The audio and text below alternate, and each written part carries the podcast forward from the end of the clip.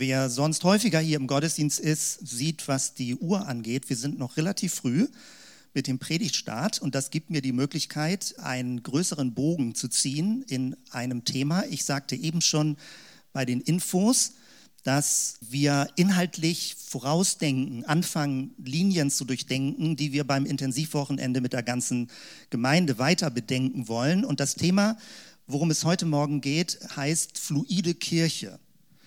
Jetzt mit Untertitel, welchen Herausforderungen wir uns als Gemeinschaft stellen müssen.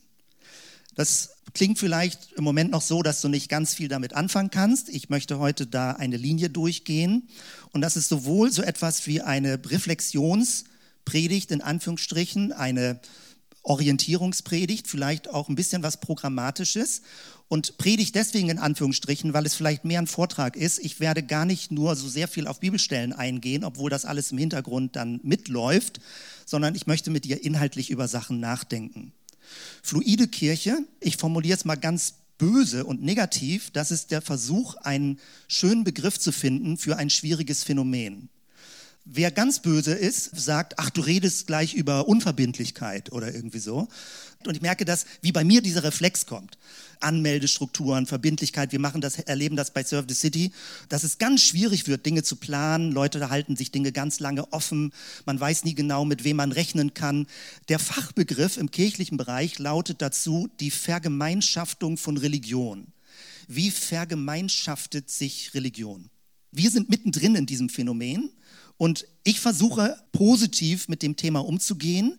Ich versuche dann nicht zu werten, gut oder schlecht, sondern wahrzunehmen, etwas zu beobachten und miteinander darüber nachzudenken. Und du bist Teilnehmer in dem Ganzen. Allein dadurch, wie du heute Morgen hier in den Gottesdienst sitzt oder gekommen bist, bist du in dieser ganzen Strömung drin, die mit diesem Begriff fluide Kirche versucht wird zu bezeichnen. Ich will das jetzt nicht zu doll dramatisieren, also ein bisschen lockerer formuliert, es ist ein sehr schönes Thema, weil es ist sehr spannend, es ist auch ein sehr anstrengendes Thema und äh, manchmal ist es vielleicht auch schön anstrengend. Man merkt, es hat was sehr Ambivalentes, was es mit einem macht, äh, wenn man versucht, miteinander zu leben in dieser modernen, postmodernen Zeit. Anfang der 2000er Jahre ist ein Buch rausgekommen, was sehr, sehr starke Wirkung hatte. Ein Kulturphilosoph, Sigmund Baumann, der das Ganze flüchtige Moderne genannt hat. Und da geht es nicht um das Phänomen von Kirchen, sondern jetzt 10, 15 Jahre später merken Kirchen, dass es sie voll erwischt. Das ist schon viel früher praktisch prophetisch von Kulturphilosophen gesehen worden. Eine flüchtige Moderne. Das Ganze wird noch durch die Digitalisierung beschleunigt dass man ganz viele Infos bekommt, permanent online ist, erreichbar ist, verfügbar ist und so weiter und so weiter. Ich skizziere das gerade nur, dass du eine erste Idee kriegst, worüber wir gleich reden, weil das wirkt sich alles auf Kirche aus.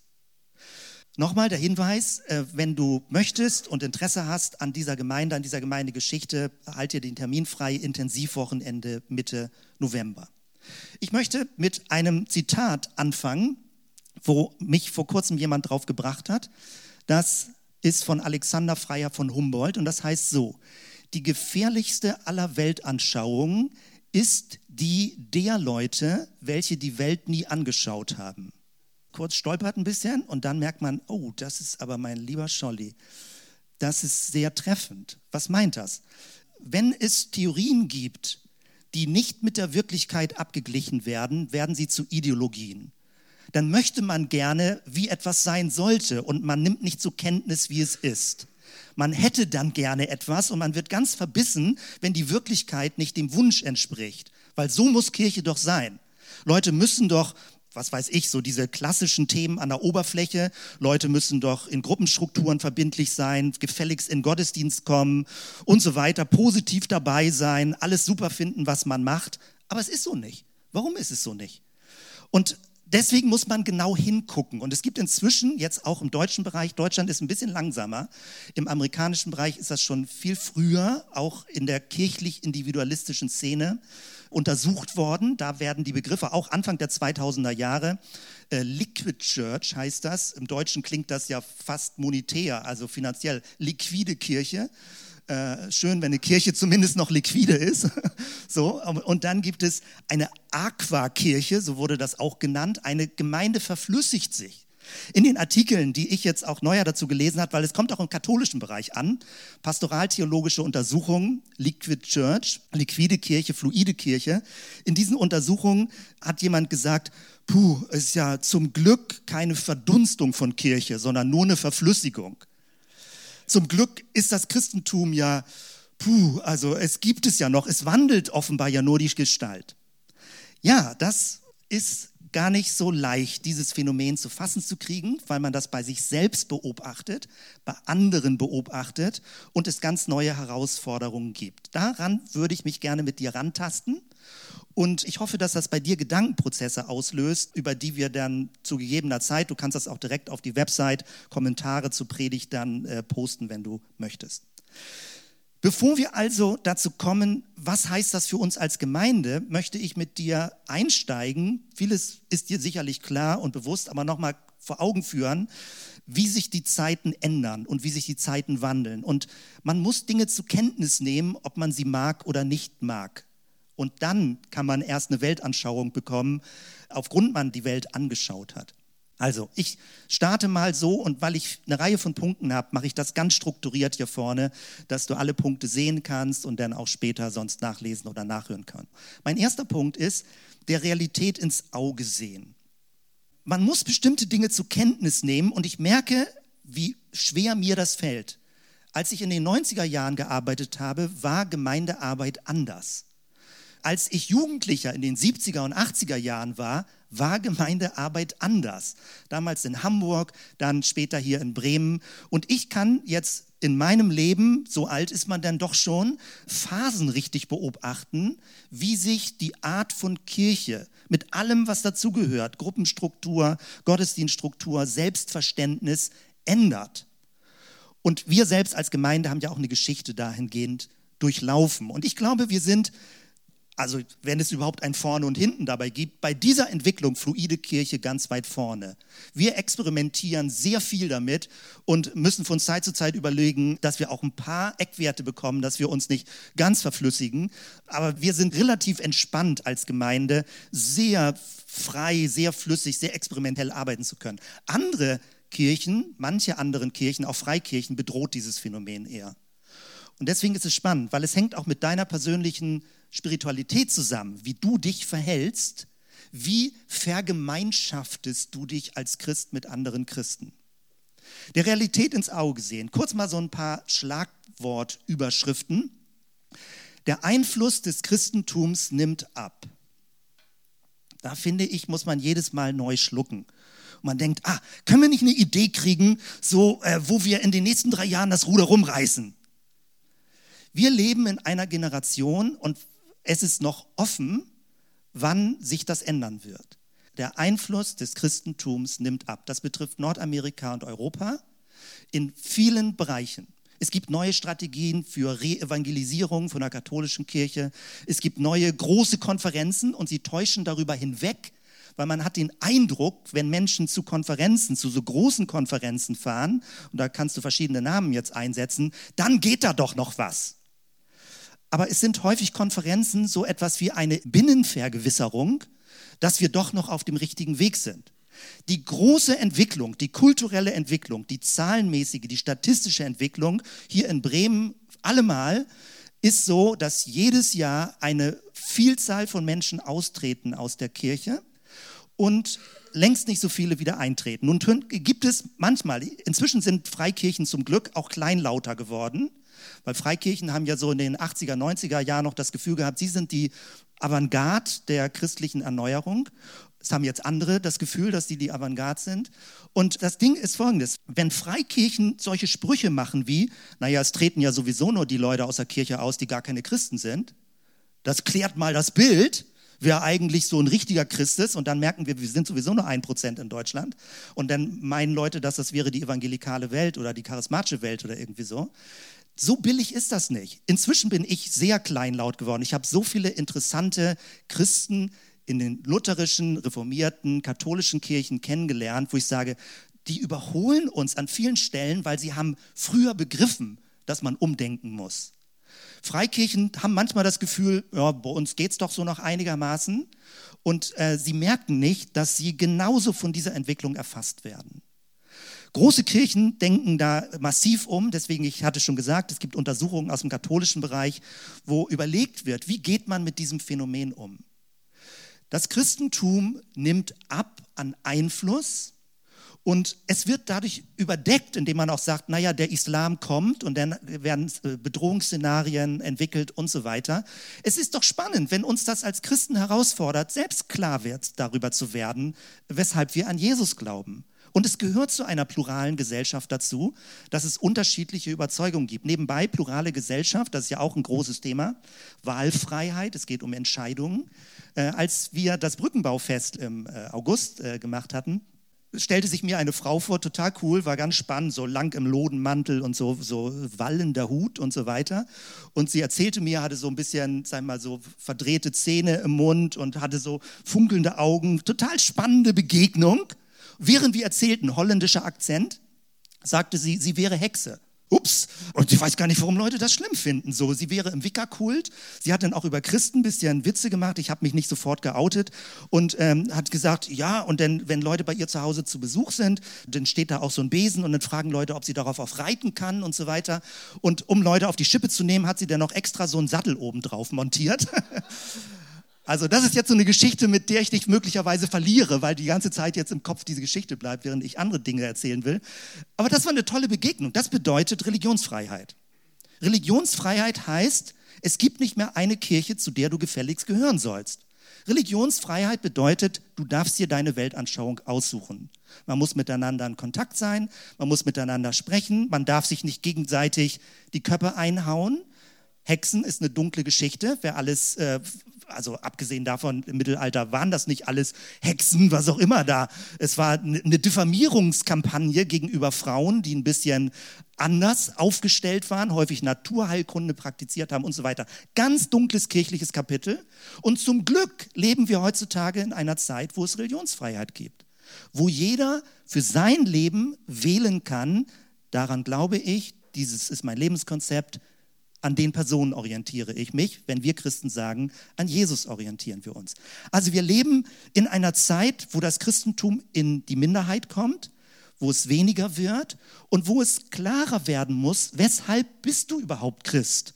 Du kannst nicht mehr sagen, naja, da bin ich so irgendwie reingerutscht. Meine Eltern waren das auch. Ah, warum denn noch? Keine Ahnung, aber meine Eltern waren das auch. Das funktioniert nicht mehr. Man muss klären, weshalb man die Überzeugung hat, die man hat. Sonst wird man praktisch gar nicht mehr ernst genommen. Du für dich brauchst ja eine Lebensüberzeugung. Du kannst auch sagen, du willst keine Lebensüberzeugung, geht auch. Ja, dann treibt man halt so ein bisschen hin und her. Das muss man erstmal zur Kenntnis nehmen. Die Zahlen gehen zurück. Das Christentum ist nur noch schon lange, nicht erst jetzt in den 2000er Jahren, nur noch eine Stimme von mehreren. Seit langem nur noch eine Stimme von mehreren. Und sie wird immer weniger gehört, weil es andere mächtige Stimmen gibt, die ihren Anspruch anmelden. Etwas Zweites. Die Gestalt von Kirche wandelt sich, das habe ich eben schon gesagt. Man hat so die äußere Phänomenologie, also was beobachtet man an der Oberfläche. Es gibt ein abnehmendes Vertrauen zur Kirche. Die Missbrauchsskandale, die jetzt so groß waren, meine Güte, also bei allem Respekt vor katholischen Geistlichen, ich möchte nicht in deren Haut stecken. Bischof Marx, äh, der sagte, wir schämen uns so dafür, was in unserem Berufsstand passiert ist. Das bleibt lange im Gedächtnis einer Bevölkerung, dass man eigentlich Geistlichen nicht mehr trauen kann. Ich weiß noch, wie ich früher, wenn ich, wenn ich irgendwo keine Ahnung, irgendeine Kontrolle war, Polizei oder irgendwie was oder Personalausweis, wie ich dann eine Geschichte, also meine Geschichte erzählt habe, nicht irgendeine Geschichte. Und wie ich dachte, es funktioniert, wenn ich sage, ich bin Pastor. Also, denn, denn ich lüge nicht. Ich bin Pastor. Und ich merke, äh, dann guckt dich jemand mit großen Augen an. Ja und? Was heißt das? Früher waren Pastoren und Priester vertrauenswürdige Personen. Das ändert sich in der Gesellschaft. Es gibt ja so Umfragen, welchen Berufsbildern wird geglaubt? Ärzten, Rechtsanwälten, Polizisten, Pastoren. Und Pastoren rangieren immer niedriger. Ein, eine geringere Bindungskraft wird gesagt. Äh, es gibt eine geringere Bindungskraft an institutionalisierte Religion Und genau das ist der Fall. Dann gibt es häufig Projektorientierung. Leute sind mal dabei, dann mal nicht dabei, entscheiden von Mal zu Mal. Das ist seit Jahren schon. Die Jugendarbeit stellt sich darauf ein, weil man kann langfristig ganz schwer stabil arbeiten. Und es gibt, das sind auch neueste Untersuchungen, es gibt sehr breitflächig eine abnehmende Gottesdienstpräsenz ohne dass sich die Zugehörigkeit zu Gemeinden dadurch abnimmt. Also Leute sind weniger in dem sogenannten Gottesdienst, in der Zentralversammlung der Gemeinde. Sie fühlen sich aber trotzdem verbunden. Womit hängt das zusammen? Mit Internet. Ähm, sie sagen, ach, ich höre mir mal eine Predigt da an oder höre mir Anbetungsmusik da an. Grundsätzlich fühle ich mich zugehörig zu einer Gemeinde, aber ich entscheide von Mal zu Mal, ob ich auch anwesend bin. Das war in den 90er Jahren völlig anders. Nach meinem Gefühl war es völlig anders. Äh, vielleicht habe ich auch eine beschönigte äh, Erinnerung. Also das kann man alles beobachten. Das iPhone ist 2007 auf den Markt gekommen und es hat enorm viel verändert. Tablets, Smartphones und so weiter. Enorm viel verändert. Weil du dich ständig mit Leuten verbunden fühlen kannst, auch wenn du gar nicht räumlich beieinander bist. Und wir versuchen das da positiv aufzunehmen über die Website, dass man Kontakt haben kann und so weiter. Jeder kann sich ja beteiligen. Aber wir haben dann ein größeres Verständnis von Gemeinde, ohne dass das eine zwingende Präsenz bedeutet. Und das ist auch ein Weg, mit dieser Fluidität, Verflüssigung umzugehen. Etwas weiteres, das sind ja jetzt eher so Beobachtungen, aber es gibt auch Untersuchungen darüber, dass bei vielen Menschen ein Lebensgefühl entsteht, beständig an der Grenze zur Überforderung zu leben. Und Kirche soll nicht auch noch eine Überforderung sein. Deswegen rutscht alles, was mit Kirche zu tun hat, in den Freizeitbereich. Es wird optionaler. Man hat einen Arbeitgeber, da hat man Verpflichtungen. Aber Kirche, das muss irgendwie in die Lücken reinpassen. Ich, das hört sich jetzt ganz aggressiv oder brutal an, aber gerade bei der Anbetungszeit habe ich noch gedacht, was wäre eigentlich, wenn wir Gott als unseren Arbeitgeber verstehen würden? Und dass Gott nicht optional eine Freizeitbeschäftigung ist, sondern dass er ein, also man will ja nicht, das hört sich ja gleich bedrohlich an, aber was ist, wenn Gott ein Arbeitgeber für dein Leben ist, eine Lebensberufung zu leben? So, das fühlt sich ganz fremd an, so etwas zu denken. Und trotzdem ist es spannend. Paulus nennt sich so verrückt, wie es klingt, ein Sklave Jesu Christi. Ja, reden wir nicht von Freiheit? Paulus sagt, nein, ich habe eine Grundverpflichtung, bei Jesus zu sein und seiner Gemeinde zu dienen.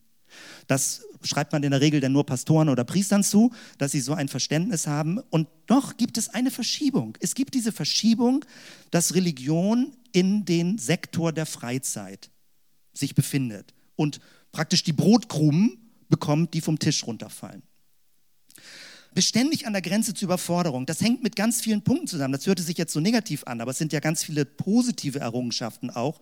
Mobilität, ich meine, es kann anstrengend sein, Ortswechsel. Heutzutage studiert man international. Berufe sind häufig international. Gerade noch am Mittwoch, als wir beim Fachtag der Freiwilligenagentur waren, saß ich mit jemandem am Tisch zusammen, die sagte, ich habe nur zwei Jahresarbeitsverträge. Damit leben wir und müssen abschätzen, ob wir damit ein Haus kaufen können oder Familie gründen können. Ich kriege nicht mehr Arbeitsverträge, das ist jetzt nicht Freiwilligenagentur, sondern ein anderer sozialer Arbeitgeber, als zwei Jahre. Das macht es ganz schwierig, die Digitalisierung, Informationsflut, eine ständige, ich muss mich orientieren und entscheiden. Das löst ein Gefühl der Überforderung aus. Umgekehrt lässt es den Markt boomen, Angebote, wie du zur Ruhe kommen kannst, dich sammeln kannst, innerlich dich finden kannst und so weiter. Etwas Viertes, die Angst, sich falsch zu entscheiden. Damit gehe ich immer weiter in eine Thematik. Es geht um Freiheit und um den Zwang, sich entscheiden zu müssen. Die Angst, sich falsch zu entscheiden. Es gibt Bücher über Beschleunigung der Zeit und dann gibt es neuere Soziologen, die von Entschleunigung reden, weil alles so schnell geworden ist. Die Angst, den Anschluss zu verpassen. Alles ist zu schnell. Die Angst, nicht gut genug zu sein, den Anforderungen nicht zu genügen. Und das ist ja nicht nur eine eingebildete Angst. In einer Leistungsgesellschaft kriegst du regelmäßig die Quittung dafür, wenn du gewisse Erwartungen nicht erfüllst. Die Angst, falsche Entscheidungen zu treffen. Und das Komische ist, irgendwie spürt man, man muss sich entscheiden. Bei jedem Mal einkaufen musst du vor dem Regal dich entscheiden, was du kaufen willst. Und gleichzeitig hat man Angst vor dieser Festlegung, weil wenn man sich festlegt, für etwas zu entscheiden, heißt das ja umgekehrt, dass du andere Dinge nicht entscheidest. Du sagst zu bestimmten Dingen Ja und du sagst zu anderen Nein. Und das macht es so extrem schwer, ähm, sich für etwas zu entscheiden, weil man sich gleichzeitig damit auch im gewissen Sinne, nicht aktiv, aber indirekt gegen etwas entscheidet. Nun, das weißt du sicherlich alles, diese ganzen Infos. Ich wollte das nochmal vor Augen führen, weil wir können Kirche nicht im luftleeren Raum denken. Das wirkt sich alles aus auf die Art und Weise, wie wir versuchen zusammen Gemeinde zu sein und Gemeinde zu leben. Jetzt gehe ich einen zweiten größeren Punkt an und das ist sowas wie auch ein Hauptthemenfeld, das Thema Freiheit, das Doppelgesicht der Freiheit. Schon Anfang der 90er, 1994, hat Peter Groß ein Buch geschrieben, auch Soziologe, die Multi-Optionsgesellschaft. Den Begriff hast du sicherlich schon mal gehört, vielleicht das Buch nicht gelesen, aber man weiß irgendwie sofort, was gemeint ist. Die Multi-Optionsgesellschaft. Du hast so viele Möglichkeiten, dich zu entscheiden, dass man häufig anfängt, Überforderungsgefühle zu bekommen. Für was entscheide ich mich? Und man hat Angst, falsche Entscheidungen zu treffen. Ich habe einen schönen Online-Artikel dazu gefunden. Ich möchte dir den mal ausschnittsweise jetzt zitieren und vorlesen. Dazu folgendes Bild. Die Multi-Optionsgesellschaft. So übrigens fühle ich mich auch, wenn ich bei Rossmann versuche, ein Haarshampoo zu kaufen. Ich habe richtig Mühe. Ich bin froh, dass ich den Eindruck habe, ich habe eine Lebensentscheidung für ein Haarshampoo gefällt und ich werde nicht jedes Mal vor diesem Regal überlegen, ob ich was Neues ausprobiere. Man müsste ja immer auf und zuklappen, dran riechen, ah, wie fühlt sich das im Haar an, wie würden andere Leute damit klarkommen, wenn ich diesen Geruch habe. Keine Ahnung, das kann ja ganz kompliziert werden. Welches Deo verwende ich, welches Haarshampoo verwende ich? Dazu folgender Text. Zitat. Halb entnervt, halb hilflos scannt die Frau mit nervösem Blick gute sechs Regalmeter. Wie die Soldaten einer Armee stehen dort dicht an dicht die Haarpflegeprodukte zu Hunderten aufgereiht. Jede Marke hat mindestens sechs, manche gar zehn oder noch mehr verschiedene Shampoos im Angebot. Anti-Haarverlust-Shampoo, Anti-Spliss-Shampoo, Anti-Schuppen-Shampoo, Shampoo für fettiges, trockenes, dünnes, koloriertes oder strapaziertes Haar. Shampoos, die Glanz, Volumen oder ausdrucksvolle Farbreflexe verleihen wollen. Die Auswahl ist grenzenlos. Die Frau wird dennoch nicht fündig. Herrgott, noch eins, entfährt es ihr nach einigen Minuten ergebnislosen Suchens. Gibt es hier denn nichts für stinknormales Haar? Der Herr neben ihr, ähnlich ratlos, prustet los. Dasselbe habe ich auch gerade gedacht. Ich zum Beispiel, ich finde die Farbe Grau ist eine sehr schöne Farbe und ich bin froh darüber, wenn ich graue T-Shirts bestelle. So, so, ich dachte, oh super, ich muss nicht entscheiden, welche Farbe ich anziehe. Ich ziehe einfach ein graues T-Shirt an. Ist vielleicht nicht deine Strategie, mit diesem Problem umzugehen, aber es ist irgendwie, muss man damit lernen, umzugehen. Es gibt eine immer feinere Auffächerung und man nennt das Kundenorientierung. Oder der Fachbegriff lautet, es ist eine Massenpersonalisierung als Strategie. Das heißt, du musst ja als Firma Folgendes hinkriegen. Du musst den Eindruck hinkriegen, dass du den Kunden ganz speziell in seinem ganz speziellen, super speziellen Bedürfnis vor Augen hast, dass er ganz mit seinem speziellen Haar gesehen wird und das ganz passende Produkt findet. Das versucht man. Das Problem ist nur, man kalkuliert nicht ein. Und im Moment gibt es Korrekturmuster, also im Internet, ich sage da gleich was zu, weil wenn der Kunde so viel Auswahl hat, so viel Individualität will er gar nicht. Er ist überfordert und er kauft zum Schluss gar nichts richtig. Wie könnte man mit so einer Strategie umgehen? Man könnte sagen, ich mache die Augen zu und greife einfach ins Regal So. Man könnte einen Kunden fragen, der vorbeikommt, entscheiden Sie für mich, ich bin überfordert. Was denken Sie, passt zu mir? Man fragt äh, die Verkäuferin, was denken Sie, fühlen Sie mal mein Haar, was würde dazu gut sein? Man sucht Beratung, man, man ist selbst überfordert. Oder es gibt auch Leute, die kaufen sicherheitshalber fünf Produkte, weil sie noch nicht wissen, für welches sie sich entscheiden wollen und haben dann zu Hause Schränke voll. Schuhe, nein, äh, ich habe gerade das Thema gewechselt. Zalando ist damit erfolgreich geworden. Das sind die Internetfirmen. Die Internetfirmen sind genau damit erfolgreich geworden. Such dir irgendwas aus, du kannst es kostenlos zurückschicken. Und langsam haben wir Probleme mit verstopften Straßen und Paketauslieferungsdiensten und so weiter. Also, wir leben in einer spannenden Zeit, in einer anstrengenden Zeit und manchmal in einer schön anstrengenden Zeit. Was macht das mit uns? Und bei dieser ganzen Überforderung ist es ein bisschen sowas wie ein Fluch der Freiheit. Muss man sich trotzdem zurückerinnern, weil es gibt dann Reaktionsmuster bei Kirche. Oh, lass mich in Kirche jetzt doch einfach mal in Ruhe.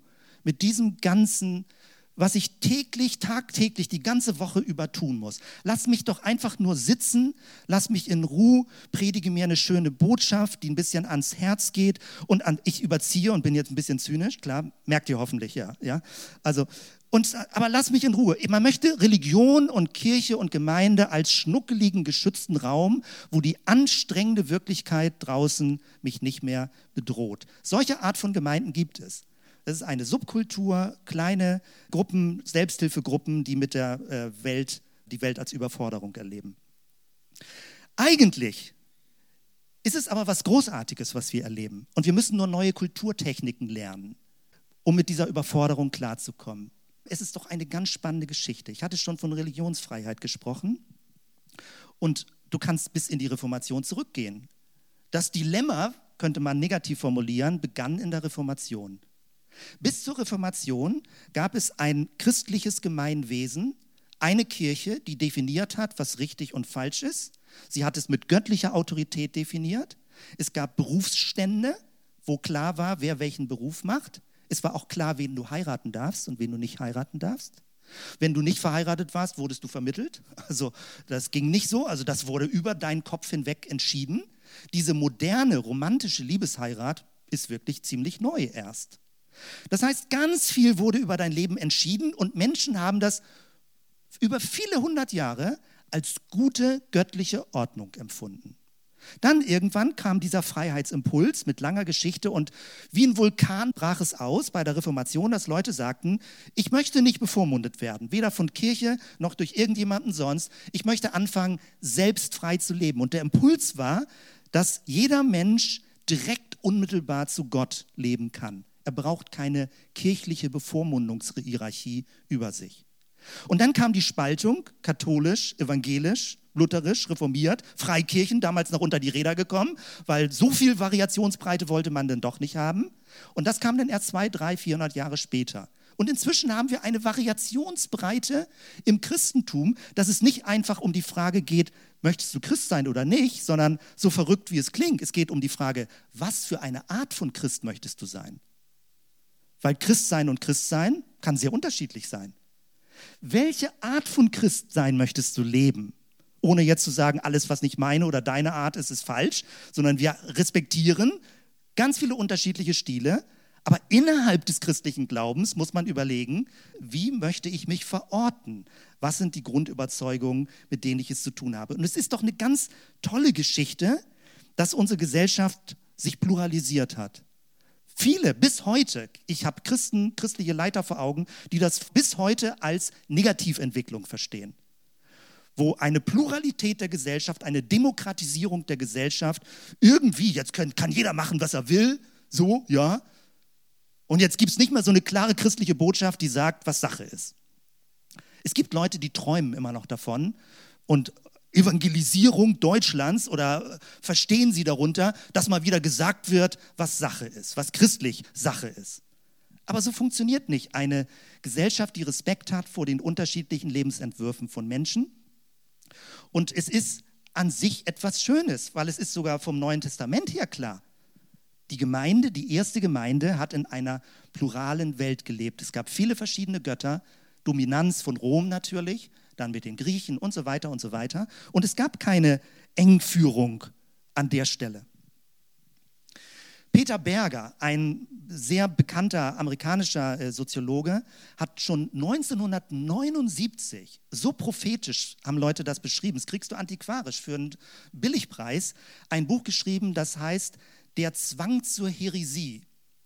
Und er sagte damit, du kannst heutzutage nicht einfach sein. Du musst entscheiden, wer du sein willst. Heresie ist eigentlich Abweichung, religiöser Begriff für Ketzerei. Also jede Art von Christentum ist eine Art von Ketzerei, eine Abweichung. Es gibt keine Norm mehr. Es gibt nur noch Varianten. Im politischen Bereich erleben wir das gerade. Man, der, das Schlagwort lautet äh, der Verlust der Mitte. Und vielleicht werden wir in zehn Jahren sieben, zehn, zwölf Parteien haben, weil es die Mitte nicht mehr gibt. Die Mitte sagt ja von sich, wir sind die Richtigen, wir sind die Bodenständigen, wir sind das Eigentliche. Alles andere ist der Rand. Aber was ist, wenn es keine Mitte mehr gibt? Und das Christentum hat das schon längst hinter sich. Also in Deutschland wird immer noch darüber hinweggetäuscht durch die beiden großen Kirchen, katholisch, evangelisch, als wäre das der Hauptstrom. Aber es gibt schon längst Varianten, tausende von Varianten. Na, tausende vielleicht nicht, aber viele Varianten. Die Mitte. Man hat eine Art von Freiheitsgewinn bekommen und über viele hunderte von Jahren hat man das positiv erlebt seit der Reformation. Erst in den letzten 10, 20 Jahren fängt es an, so etwas wie ein Fluch zu werden. Lass uns das mal kurz durchgehen. Bereiche der Freiheit. Und ich hoffe, du freust dich, heutzutage zu leben und nicht vor 500 Jahren. Die Mönche damals, Martin Luther voran, ähm, stiegen aus und fingen an zu heiraten. Sie heirateten, wen sie wollten. Katharina von Bora, dann die Frau von Martin Luther. Leute ließen sich das nicht mehr zuteilen. Du darfst einen Lebenspartner wählen, wie du es möchtest. Das entscheidest nur du. Vielleicht versuchen daran andere rumzuschrauben und ein bisschen hin und her zu manipulieren, aber unterm Stich entscheidest du. Beruf. Es gibt keinen Standesberuf mehr, je nachdem, wie dein Leben verläuft, was du an Kapazitäten mitbringst, kannst du dir verschiedene Berufe aussuchen. Ausbildung. Du musst nicht mehr zwingend den Hof der Eltern übernehmen sondern du kannst was anderes machen. Großstädte waren damals ja der Anziehungspunkt für die Vielfalt des Lebens. Studium. Damals hatte ich schon das Gefühl, ein bisschen überfordert zu sein. Was will ich eigentlich studieren? Heutzutage würde ich ja völlig untergehen. Jede Uni hat ihr eigenes Profil, wo du eigen suchen musst, was du zum Schluss werden kannst, was du machen kannst. Da, das ist unglaublich, was da an Möglichkeiten ist, aber auch an Gefährdung. Wohnorte. Prinzipiell kannst du aussuchen, wo du wohnst. Natürlich muss man es bezahlen können, aber du wirst nicht irgendwo festgebunden. Kleidung. Kannst dir aussuchen, was du anziehst. Man muss nicht zwingend sein. Es gibt das ja noch auch so in Kehlin-Strukturen, wo man das Gefühl hat, so sollte man am Sonntag bitte aussehen. Und es wird ja sehr kompliziert. Willst du faire Kleidung tragen? Willst du Öko-Kleidung tragen? Früher als Kinder, ich war der, das dritte Kind, da ging es schon darum, Dinge aufzutragen von den älteren Brüdern. Ja? Also dann werden, wurden sie durch Klamotten durchgereicht, kennen sicherlich du vielleicht auch noch äh, in deiner Kindheit. Und irgendwann kam der Punkt, wo ich sage, nee, ich will das nicht mehr anziehen. Also Kinder erleben ja auch das als Erwachsenwerden. Essen, was auf den Teller kommt, wird gegessen. Vielleicht hast du so einen Spruch noch gehört. Heutzutage kannst du dir aussuchen, wie du, was du essen willst, äh, wie gesund du essen willst. Es ist so kompliziert geworden. Wo gehen die Kinder in den Kindergarten? Wo gehen sie in die Grundschule? Ähm, wo mache ich meine Ausbildung?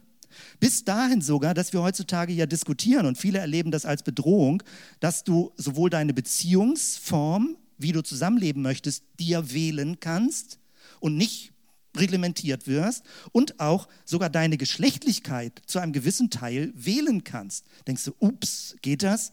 Ja, es geht. Leute machen das und sie dürfen das.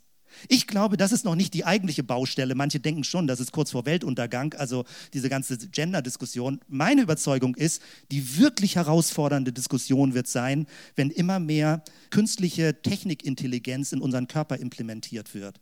Die Frage wird dann lauten, ab wann ist ein Mensch noch ein Mensch oder wann wird er eine Maschine? Ab wann bist du eine Maschine? Wie viel Manipulation in deinem Gehirn und so weiter kann laufen. Wann wirst du sowas wie ein Roboter in menschlicher Gestalt? Das sind ja schon längst die Diskussionen, was jetzt psychische Manipulation angeht. Aber es wird sich auch irgendwann manifestieren. Und wir haben schon längst ja die Ansätze, wo verschiedene Körperteile, künstliche Hüften, künstliche Knie, Herzschrittmacher, was nicht alles, alles sind schon Technikbausteine in dir drin. Wie lange ist man noch ein Mensch?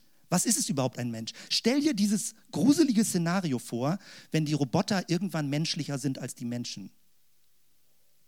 Was ist Menschlichkeit? Das ist die große Frage, auf die wir zugehen. Was bedeutet es, menschlich zu sein, menschlich zu handeln? Und da wird Jesus eine extrem herausragende Rolle spielen, wie er gelebt hat, wenn wir uns an ihm orientieren wollen. Also, wir haben verschiedene Bereiche der Freiheit. Und es gibt natürlich diesen Effekt der Überforderung, dass man überfordert ist. Ich hatte das ja schon erwähnt. Es gibt ein ganz altes philosophisches eine Weisheitsgeschichte, die kommt aus dem islamischen Hintergrund, ist dann von Christen übernommen worden im Mittelalter. Und sicherlich kennen mehrere von euch das. Das lässt sich mit diesem Bild veranschaulichen. Buridans Esel. Und der Punkt ist folgendermaßen. Wenn ein Esel vor zwei Heuhaufen steht, ein hungriger Esel, und beide Heuhaufen exakt gleich groß sind und exakt der gleiche Abstand zum Esel, also den gleichen Abstand zum Esel haben, was passiert dann mit dem Esel? Er dreht durch, genau. Die Geschichte, um die es zum Schluss geht, ist, er verhungert. Er kann sich nicht entscheiden. Und das ist ein philosophisches Dilemma. Was ist, wenn du vor Entscheidungsvarianten stehst, wo du das Gefühl hast, die sind beide gleich gut? Wirst du dich denn gar nicht entscheiden? Nebenbei gesagt, das ist ein ganz tiefes Bild für Quantenphysik. Also äh, ich habe das gelernt irgendwie so, ich bin da kein Spezialist mit Higgs-Teilchen und so weiter, weil es, unsere ganze Wirklichkeit hat Möglichkeiten, Potentialitäten und irgendwas Geheimnisvolles löst aus, dass es zu einer Konkretion wird. Sowas wie ein Zufallsgenerator, weil der Esel könnte ja würfeln. Er sagt, ich würfel und dann gehe ich zum Rechten. Beides ist gleich gut. Ich will nicht verhungern, ich muss mich entscheiden. Ich will nicht in diese Lähmung reinkommen, mich gar nicht zu entscheiden. Übrigens, ganz spannend, in der Bibel finden wir so etwas. Apostelgeschichte 1.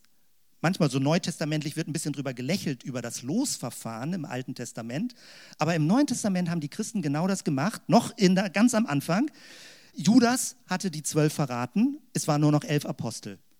Und dann wurde gefragt, nach Kriterien, wer ist Augenzeuge, wer war dabei, welche Personen könnten es sein. Und vielleicht hast du die Namen in Erinnerung. Man behält in der Regel den Namen Matthias, das ist aber der zweite gewesen. Der erste war Josef Justus. Josef und Matthias, beide gleich gute Möglichkeiten. Und wir wollen jetzt nicht irgendwie jemanden unterstellen, wer den besseren Charakter hat oder schlechteren Charakter hat. Von den Kriterien beides gleich gute Möglichkeiten, um als Apostel nachgewählt zu werden. Was haben sie getan?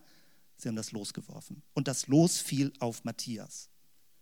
Ganz spannend. Also die Frage, wie kann man Entscheidungen treffen? Ich habe das ja vorhin gesagt, du stehst vor diesem Regal und man kann dem ausweichen, man könnte auch würfeln. Man könnte sagen, äh, die Verkäuferin, geben Sie mir eine Empfehlung. Man könnte blind reingreifen. All das würde gehen. Man muss aber aus dieser Lähmung rauskommen, sich gar nicht zu entscheiden. Wenn du kein Haarwaschmittel kaufst, wenn du überhaupt kein Haarwaschmittel hast, dann werden irgendwann deine Haare, naja, du musst dich entscheiden. Das ist gemeint mit der Zwang zur Heresie. Du musst dich entscheiden. Das klingt so bedrohlich, so anstrengend, so nervig. Aber wir kommen in unserer modernen Zeit nicht raus aus dieser Anforderung. Also man kann überfordert sein, man kann sich verweigern, man kann die Decke über den Kopf ziehen, man kann apathisch werden, man kann in Depressionen verfallen, das sind solche psychischen Muster, die da entstehen. Man kann in einen Kaufrausch verfallen, sicherheitshalber genug haben, ganz viel kaufen. Oder man hört auf Bewertungen. Ihr kennt das ja im Internet, also äh, es gibt viele Bewertungen schon und auch die sind dafür da, Menschen zu helfen, Entscheidungen zu treffen. Also ich lese mir, ich weiß nicht, ob das bei dir auch so ist, ich lese mir in der Regel die schlechtesten Bewertungen zuerst durch. Leute nicken, super. Bin ich ja doch nicht ganz alleine. Ich will nämlich wissen, was kritisieren Leute daran. Und wenn das nicht ganz so schlimm ist, was sie kritisieren, dann lese ich mir auch nochmal die guten Kritiken durch und dann kaufe ich. Also, äh, das sind Muster. Wir, wir müssen praktisch eine Kulturtechnik entwickeln. Wie können wir in einer Überfülle von Möglichkeiten trotzdem sinnvolle Entscheidungen treffen? Könnte Gemeinde ein Raum sein, wo wir so etwas lernen? Gemeinde bekommt eine ganz andere Funktion, wenn wir miteinander lernen und lernen wollen, gute Entscheidungen zu treffen. Ich erinnere mich noch daran, als Google auf den Markt kam. Es gibt immer neue Such- und Entscheidungshilfen, Google. 1997. Es gab schon längst andere Suchmaschinen, aber Google war, glaube ich, die 18. Suchmaschine, die entwickelt wurde. Und Google hat bis heute die Überzeugung und das Konzept, wir möchten das Wissen der Welt auffindbar und organisierbar machen. Riesenmission natürlich. Und Google macht das auch. Also natürlich gibt es viele Negativdinge und so weiter, die gesagt werden können. Aber ich weiß noch, als ich zum ersten Mal damit konfrontiert wurde, dass es eine Suchmaschine gibt.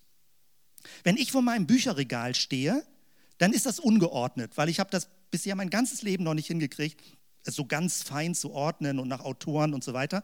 Das heißt, das Bücherregal ist noch so übersichtlich, dass ich dann mit Taschenlampe, je nachdem wie es ist, mir genau angucke, durchgehe, irgendwo muss das Buch sein. Irgendwo muss das Buch sein. Das dauert dann vielleicht 10 oder 15 Minuten, bis ich es gefunden habe. Und das Bücherregal sortiert sich auch ständig um, weil ich keine Lust habe, die Bücher an der richtigen Stelle einzusortieren, sondern sie dann irgendwo hinstelle.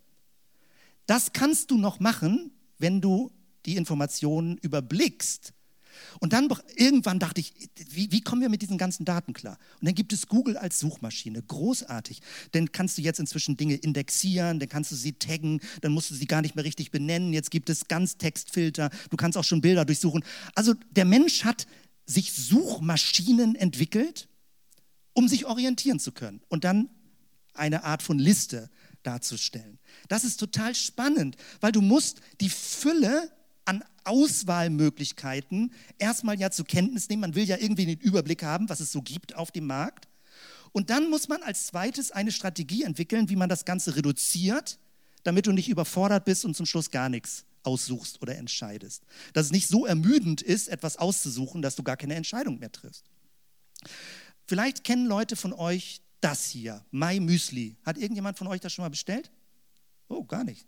Erstaunlich. Also, vor Jahren, und das sind neue Firmen, die im Internet entstanden sind, vor Jahren ähm, haben gesagt, Leute wollen ganz viel Auswahl. Dieses ist ein Müsli-Generator. Du kannst praktisch im Internet dir eine Fülle von verschiedenen, wie heißt das, Bausteinen in Kredenzien, wie heißt das? Nee, irgendwie sowas, ne? Wie? Zutaten, oder oh, das ist ein schönes deutsches Wort. Gibt es auch ein Fremdwort dafür? so. Also, äh, das heißt also Zutaten kannst du dir jetzt mischen. Du kannst mehr als Millionenmal dir unterschiedliche Mischungen machen. Und dann bestellt keiner mehr. Und das ist jetzt zum Beispiel das relativ Neue, was passiert. Hier unten, My Müsli to go, zwölf Sorten im Paket. Vorsortierte Mischung. Und jetzt, jetzt geht es darum, Folgendes zu verstehen. Moderne Menschen, postmoderne Menschen, fluide Menschen wollen wählen, aber sie wollen aus einer begrenzten Übersicht wählen. Und das nennt man, wieder jetzt vom Fachbegriff her, soweit ich das hier richtig ausspreche, es geht um eine reduzierte und kuratierte Auswahl. Also du erlaubst Leuten, Fachleuten, Wissenden, eine Eingrenzung der Auswahl zu machen und dir eine Empfehlung zu geben. Aber du möchtest nicht zum Schluss nur eine Empfehlung haben, sondern drei bis fünf Empfehlungen und dann wägst du ab und dann entscheidest du. Das ist eine relativ moderne Strategie, jetzt mit dieser Überforderung klarzukommen. Eine reduzierte und kuratierte Auswahl, eine dosierte Wahlmöglichkeit. Man will nicht eingeengt werden auf eine Sache, man will aber auch nicht sich verlaufen in Tausenden von Möglichkeiten. So, das war jetzt ein riesen, immer noch im Superschnellschritt Überblick, wo befinden wir uns? Was ist in den letzten 10, 15 Jahren passiert? Internetmäßig und wie verändert das unser ganzes Lebenskonzept. Und jetzt will ich noch ein äh, paar Linien ziehen, also drei, vier Linien, unfertig als Sprung und, und Rampe praktisch für weitere Entwicklungen. Weil was bedeutet das eigentlich für Kirche? Wie kann man darauf reagieren als Kirche? Folgerungen für das Gemeindeverständnis. Das eine, damit greife ich das wieder auf, Kirche wird flüssiger. Es lässt sich nicht verhindern. Menschen machen das so. Die Frage ist, wie geht man damit um? Mein Vorschlag wäre, mein Werben ist, lasst uns was draus machen. Lasst uns eine gut, eine bestorganisierteste, flüssige Kirche werden. Lass uns das Verflüssigung, das fluide Ding, nicht als Bedrohung erleben, sondern es als Herausforderung annehmen und sagen, das ist doch spannend, es macht was mit uns und wir müssen gucken, wie wir damit umgehen können. Also Kirche wird flüssiger. Damit das Ganze ein bisschen konkreter wird, möchte ich dir drei, aus meiner Sicht, also drei Varianten vorstellen, wie Kirchen darauf reagieren, auf diese Fluidität, auf diese Verflüssigung der Religiosität. Und das sind drei Varianten, die ich gerne nicht mitgehen würde, sondern dann eine vierte vorschlagen möchte. Die eine Variante lautet, der Glaube wird so subjektiviert, der Glaube ist so vereinzelt, dass man Menschen erreichen muss über, ähm, über Events. Dass man ganz herausragende Events machen muss, die so cool sind, die so erlebnisorientiert sind, wo du das Gefühl hast, das ist so wichtig, das, äh, muss ich, da muss ich dabei sein, darf ich auf keinen Fall was verpassen. Es gibt gerade eine neue Studie, übrigens Tobias Feix und Tobias Künkler, den ja Leute von euch noch kennen, die haben sie durchgeführt. Das Buch ist leider relativ teuer, aber da hängt eben Recherchearbeit hinter. Das hat den Titel Generation Lobpreis. Und das kommt sehr dicht an alle unsere Prägungen ran. Es ist das Gefühl, es muss ganz tief und intensiv und bedeutsam für mein Leben sein. Was tut mir gut, was ist wichtig für mich? Eine sehr starke event- und ereignisorientierte Kirche. Und das sind die wenigen Kirchen in unserem Land, die Erfolg haben. Aber man sollte sich nicht darüber hinwegtäuschen lassen, die große Linie des Christentums wird dadurch nicht gerettet. Es ist eine Eventisierung des Glaubens anhand der religiösen, konsumorientierten Bedürfnisse von Christen. Also das ist das eine. Dann gibt es aber auch die Möglichkeit, dass man gesetzlicher werden kann und sagt, nee, wir machen das, dieses ganze neumoderne Zeug nicht mit. Wir wollen mal so auf diese traditionellen Werte setzen, Du bist verpflichtet, in den Gottesdienst zu kommen. Du bist verpflichtet, in der Gemeinde zu sein. Also wir arbeiten mit schlechtem Gewissen. Das ist so eher der konservative Ansatz, wo Leute äh, so innerlich, sage ich mal, im Gewissen ein bisschen unter Druck gesetzt werden, dass sie bitte auf dem richtigen Weg bleiben sollen. Und das heißt Anwesenheit. Die Versuchung ist groß, so zu arbeiten. Menschen, gerade Christen, haben ja tendenziell ein sensibleres Gewissen, häufig. Und sagen, da kann man gut mitspielen. Ja? Aber ist es, finde ich, unerlaubt, das so zu machen. Es gibt die dritte Möglichkeit, laissez-faire dass man sagt, ach, das bringt sowieso nichts, lass den Laden laufen, Leute machen sowieso, was sie wollen, sie kommen, sie gehen, sie entscheiden spontan, ob sie dabei sind oder nicht, was bringt es? Also das ist Kampf gegen Windmühlen. Auch die Versuchung ist groß, mit so einer gewissen Resignation zu arbeiten. Ich möchte gerne auf etwas anderes hinaus und das große Stichwort lautet Bündnis. Es gibt eine Theologie des Bündnisses, eine Föderaltheologie. Gott hat ein Bündnis mit uns geschlossen und er fordert uns heraus, untereinander Bündnisse, ich meine jetzt nicht im Sinne von so Handschellen oder so, aber etwas Verlässliches, Verlässlichkeitsstrukturen zu entwickeln. Nochmal zur Analyse, also finde ich toll, sehr pointiertes Zitat aus der katholischen Untersuchung. Da schreibt ein Autor Folgendes also über die Veränderung des Gottesdienstverständnisses. Wir haben das ja letztes Jahr versucht, bei uns so ein bisschen rauszukriegen. Und ich glaube, das ist alles noch auf dem Weg. Wir müssen da noch weiter lernen, wie wir damit umgehen. Dieses hier fand ich extrem pointiert. Das äh, Zitat, das sieht so aus. Nachgefragt wird nicht so sehr eine dauerhaft aktive Bindung, sondern die dauerhafte Gelegenheit zu situativen Intensivkontakten von Ereignis zu Ereignis. Brillant formuliert. Es wird nicht wirklich das Anwesendsein favorisiert, eine dauerhafte Bindung, ich bin dabei, sondern die Möglichkeit dabei sein zu können. So hat sich das verschoben. Also alle würden aufschreien, wenn es in Kirchen keinen Gottesdienst mehr gibt, weil man möchte die Möglichkeit haben, wenn man will, hingehen zu können. Das heißt aber noch lange nicht, dass man hingeht. Also die Großkirchen haben da ja viel mehr Probleme mit, die sind da uns mit dieser Dynamik schon weit voraus und kämpfen damit. Aber die Freikirchen erwischt es jetzt auch immer mehr. Also sehr, sehr spannend. Unten siehst du das Zitat, woher das kommt. Ist kostenlos im Internet, kann man das ähm, auch nachlesen. Die Bindungskraft nimmt ab. Und ich sagte schon, wie reagieren Gemeinden? Entweder konservativ mit Sozialdruck, mit schlechtem Gewissen oder eher hipper mit Erlebnissteigerung, immer was Neues, immer was Großartiges. Das ist so eine Dramatisierung des Glaubens, die dann stattfindet. Oder lässt es fair, ähm, dass einfach alles laufen gelassen wird. Ich möchte darauf hinaus als vierten Weg, dass wir gemeinsam uns anspornen und lernen, mündig zu glauben. Mündig unser Leben, unser Glaubensleben zu führen. Das hat viel mit Balance zu tun, das hat viel mit Grenzen abschätzen zu tun. Das hat was damit zu tun, jawohl, dass man Nein sagt zu Sachen. Es hat aber auch was damit zu tun, dass man Ja sagt zu Sachen und nicht nur im Nein sagen stecken bleibt. Also dass man sich auch bewusst zu etwas hin verbindet und äh, zu etwas hin bekennt. Ich möchte das noch mit Linien kurz weiter erläutern. Also die Einsicht Nummer eins, das scheint jetzt vielleicht ein bisschen zusammenhanglos, gehört aber, wenn man, also im Weiteren dazu. Das geistliche Leben ist ein Weg. Es ist keine Institution. Es ist kein Status. Es ist nicht, jetzt bin ich Christ ein für alle Mal. Das Institutionelle wird immer weniger. Es wird persönlicher, es wird individueller. Und die großen Begriffe im christlichen Bereich, seine ganz alte Tradition, dass Menschen spirituell auf dem Weg sind. Der christliche Begriff ist Pilger du bist ein Pilger. Aber auf dem Weg sein ist nicht automatisch ein christlicher Weg. Ist ja klar. Also die Postmoderne, jetzt Sigmund Baumann verwendet Begriffe dafür. Er sagt, moderne Menschen sind ganz viel mobil und auf dem Weg, innerlich und äußerlich, aber sie sind keine Pilger. Sein Hauptbegriff ist, sie sind Flaneure. Sie flanieren durch die Gesellschaft, sehen und gesehen werden. Man hat eigentlich kein Ziel.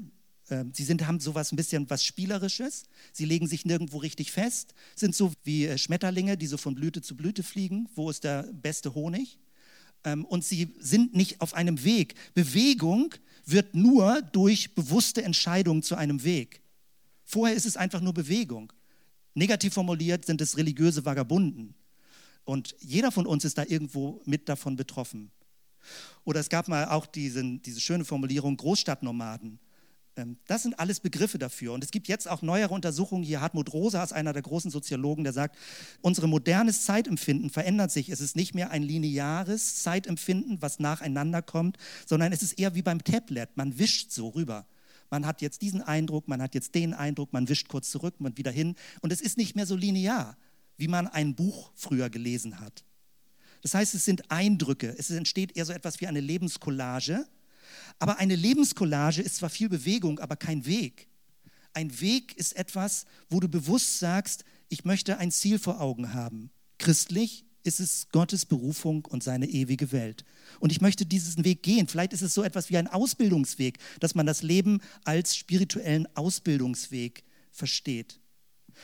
Von Gott her wissen wir, wir haben die Zusage, er ist mit uns auf dem Weg, der Immanuel Gott. Es gibt so viele Weggeschichten in der Bibel, dass Gott dabei ist, mit auf dem Weg. Abraham, Auszug aus Ägypten, äh, der Exodus, Jesus, die Emmaus-Jünger. Eigentlich werden wir biblischer. Also die Herausforderung der sogenannten fluiden Kirche ist, wieder biblischer zu werden. Raus aus diesem Gebäudedenken, raus aus dem institutionellen Denken, raus aus dem Amtsdenken, raus aus dem hierarchischen Hierarchiedenken weil wir sind gemeinsam auf dem Weg. Das Zweite Vatikanische Konzil 1964, 65 hat eine Riesenveränderung gebracht, wo immer noch Katholiken darauf sagen, wir müssen das ernster nehmen. Da wird vom wandernden Gottesvolk geredet. Wir sind auf der Wanderschaft. Wir sind fremd in dieser Welt zum Teil, weil wir noch etwas noch Größeres vor Augen haben. Wähle es, Jesus zu folgen. Niemand zwingt dich dazu.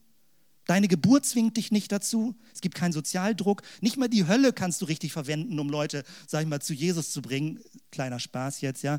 Also Leute wollen keine Bedrohungsszenario mehr hören. Also keiner zwingt dich mehr dazu.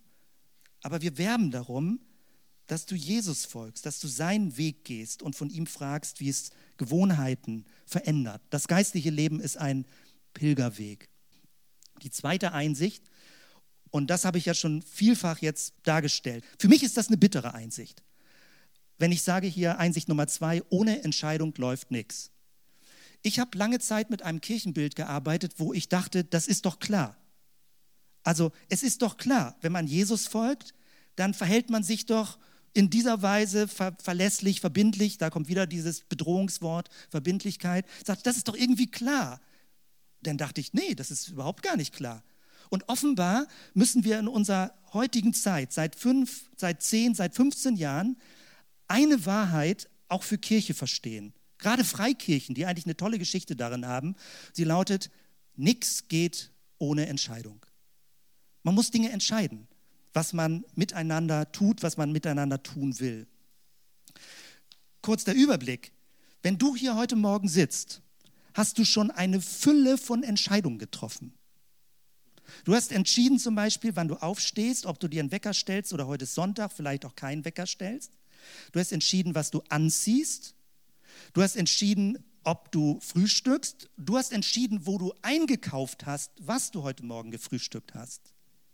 Du hast entschieden, ob du dabei beim Frühstück aufs Handy guckst oder Zeitung liest oder Radio hörst oder Musik hörst. Du hast entschieden, mit welchem Verkehrsmittel du gekommen bist, mit Bus, Bahn, Rad oder Auto, ob du ökologisch kommen willst oder sagst, am Sonntag ist mir das egal, da will ich einfach nur mal bequem sein. Das hast du alles heute Morgen schon entschieden. Du hast entschieden, ob du pünktlich sein willst oder ob du auch später kommen kannst. Du hast entschieden, dass du sagst, vielleicht komme ich auch gar nicht, ach, dann komme ich vielleicht doch. Du hast entschieden, ob du Kaffee trinkst oder Tee trinkst oder Wasser oder nichts von allem. Du hast in allem eine Entscheidung getroffen. Natürlich kann man sagen, das ist eine Gewohnheit. Ja, aber Gewohnheiten entstehen durch regelmäßige Entscheidungen. Dann irgendwann nennt man das Gewohnheit. Man entscheidet ob man das Auto abschafft, ob man mit dem Fahrrad fährt, ob man Bahn fährt. Das können sehr langfristige Entscheidungen sein. Alles sind Entscheidungen. Jetzt kannst du sagen, nein, ich will nicht jedes Mal, jetzt Beispiel Gottesdienst, ja, ich will nicht jedes Mal entscheiden, ob ich Sonntagmorgen zum Gottesdienst geht. Ja, auch das ist eine Entscheidung. Man trifft auch eine Entscheidung, dass man etwas nicht jedes Mal neu entscheiden will. Auch das ist eine Entscheidung. Es ist auch eine Entscheidung, wenn du sagst, ich will mich nicht entscheiden, auch das ist eine Entscheidung. Man kommt nicht raus. Wenn du sagst, du willst dich nicht entscheiden, hast du eine Entscheidung getroffen. Und äh, ich finde, da wird einem schwindelig bei. Also mir wird schwindelig dabei. Das heißt, das ist das moderne Leben, das postmoderne Leben. Keiner zwingt dich zu irgendetwas. Wenn Menschen müde werden, diesen Stil zu leben, werden sie manipulierbar und wir werden im schlimmsten Fall neue totalitäre Regime erleben, weil dann jemand anderes für Menschen entscheidet. Jemand anders sagt, was jetzt getan werden soll. Und lass uns doch gemeinsam uns anspornen, mündig zu leben, selbst zu sagen, es ist schwer, so zu leben mit diesen Entscheidungen, aber wir kommen nicht drum herum. Und mein Glaube und dein Glaube soll uns gegenseitig helfen. Wie treffe ich gute Entscheidungen? Ohne Zwang, ohne Sozialdruck, ohne Manipulation. Wie finde ich Kriterien? Wie, finde ich, wie kann ich es reflektieren? Wie kann ich auswählen und abwägen? Hier bei dem Bibeltext, von Entscheidung her, vom Text her, seht ihr, es geht um Mündigkeit, dass wir nicht unmündige Kinder sind, die hin und her getrieben werden im Wind der Wellen. Und letzter Punkt jetzt auch mit langem Turn und langem Gedankengang. Einsicht Nummer drei. Gemeinschaft braucht in unserer heutigen postmodernen Zeit Bündnis. Ein Verständnis von Bündnissen. Und das ist ein Thema, was sehr groß ist, was uns weiter begleiten wird. Also die Stichworte sind Weg, Entscheidung, Bündnis was uns weiter begleiten wird. Natürlich gibt es ein Grundbündnis, das Neue Testament, der neue Bund in Christus. Ein Grundbündnis, wenn du gläubig wirst, dass du zum Volk Gottes dazu gehörst und mit der Wolke der Zeugen, wie es im Hebräerbrief steht, gemeinsam auf dem Weg bist. Wenn wir aber über lokale Gemeinschaften sprechen, lokale Gemeinschaften können nur funktionieren, wenn Menschen sich in irgendeiner Weise miteinander absprechen, Verbindungen eingehen, verlässlich werden, Bündnisse sind. Und ich glaube, wir haben da viel gelernt. Unsere Gemeinde, finde ich insgesamt, ist da gut mit unterwegs, das zu lernen. Und wir sind umgekehrt eben auch noch weiter, glaube ich, auf dem Weg, diese Herausforderung anzunehmen. Bündnisse bedeutet, du gehst nicht nur alleine auf dem Weg, du triffst nicht nur alleine Entscheidungen, sondern es gibt so etwas wie eine Wandergruppe. Du musst nicht hetzen, man muss nicht laufen, man muss nicht hasten. Wie eine Pilgergruppe, Pilgerrastgruppe wie eine Gruppe, die sagt, wo bist du auf dem Weg? Weil alle Wege sind verschieden. Wo bist du gerade? In welcher Phase? Gott ist ja unser gesamtes Leben in allen Phasen mit dabei. Verbünde dich mit Gleichgesinnten. Eine Entscheidung, gemeinsam auf dem Jesusweg zu sein. Verlässlichkeit zu lernen, eine Kultur der Verlässlichkeit zu leben. Ich glaube, das ist ein vierter Weg. Es ist nicht der Weg, alles zu einem Wahnsinns-Event versuchen hochzustylen. Es ist nicht der Weg, über schlechtes Gewissen zu arbeiten und es ist nicht der Weg, alles laufen zu lassen. Eine Bündnisstruktur hat eine Atmosphäre von Einsicht, von Verständnis einer gegenseitigen Selbstverpflichtung, einer freiwilligen Selbstverpflichtung, dass man weiß, woran man miteinander ist. So gründen sich kleine Gruppen, Zellgruppen, so funktionieren Teams, so funktioniert finanzielle Verbindlichkeit. All das ist freiwillig, keiner zwingt dich dazu, aber umgekehrt braucht es auch die Einsicht, man braucht eine Art von Verlässlichkeitsstruktur, damit man überhaupt gemeinsam auf dem Weg sein kann. So, jetzt Schluss. Also wirklich, das war so viel Material. Und vielen Dank, dass ihr so weit dabei seid. Äh, Nochmal die Erinnerung, das ist eine Grundlage, wie wir gerade durch diesen Herbst durchgehen und immer aus verschiedenen Aspekten das weitergehen.